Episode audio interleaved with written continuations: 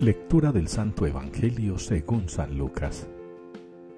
En aquel tiempo se acercaron unos fariseos a decir a Jesús, Sal y marcha de aquí, porque Herodes quiere matarte.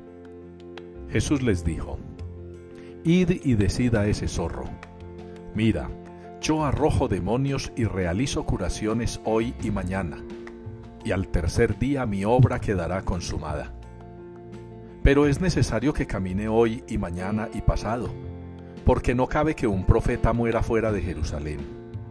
Jerusalén, Jerusalén, que matas a los profetas y apedreas a los que se te envían. ¿Cuántas veces he querido reunir a tus hijos, como la gallina reúne a sus polluelos bajo las alas? y no habéis querido. Mirad, vuestra casa va a ser abandonada. Os digo que no me veréis hasta el día en que digáis, bendito el que viene en nombre del Señor. Palabra del Señor. Bendito el Señor mi alcázar. Es la respuesta que nos une en la palabra de Dios este día al Salmo 143. Bendito el Señor mi alcázar.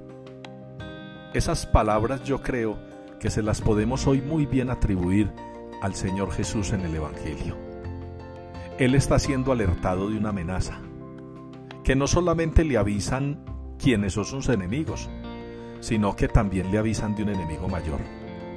Pero Jesús no teme, Jesús no se amedrenta, Jesús no se acobarda, Jesús no se patrasea, como decimos en el lenguaje popular. Jesús sigue firme y adelante. Y responde no solamente con palabras, sino con actitudes, con la valentía de quien se sabe defendido y protegido por el Padre. Así nosotros también somos muy amenazados constantemente, amenazados en nuestro camino de santidad, amenazados en nuestra búsqueda de la perfección, amenazados en nuestro proceso de conversión. Incluso lamentablemente, muchos somos amenazados en el ejercicio del bien. Pero ahí está el Señor. Él nos defiende. Él sale en nuestra defensa, Él sale en nuestra custodia, Él sale a protegernos. San Pablo nos enseña cómo protegernos. Indudablemente el texto de la primera lectura hoy así nos lo señala estar firmes, ceñirnos con la verdad, revestirnos con la coraza de la justicia, colocar en nuestros pies los zapatos de la prontitud. En fin, el escudo de la fe también lo menciona.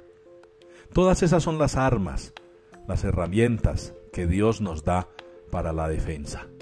No es que Él vaya a bajar, no es que Dios vaya a sacar su mano de entre las nubes a defendernos con un puño. No, nos va brindando las herramientas con las que nosotros podemos defendernos de los ataques del maligno, muchas veces disfrazado de bondadoso. Dentro de la iglesia, lamentablemente, encontramos muchos enemigos. Me ha puesto a pensar en estos días la beatificación de Madre Berenice. Tantos hombres y mujeres que siendo tan santos, en su época les hacen la vida imposible. Y no se las hace imposible el enemigo extranjero ni el enemigo de otra religión, no los mismos católicos. Cuántas persecuciones a Berenice, cuántas persecuciones a Madre Laura, cuántas veces le hicieron la vida imposible al Padre Marianito, cuánta brusquedad y maltrato con el Padre Jesús Antonio.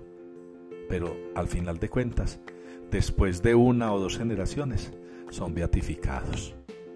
Resistamos ustedes y yo los ataques de fuera, pero sobre todo los de dentro de la iglesia. Que no se nos olvide que el Señor es nuestro alcázar y por eso lo bendecimos.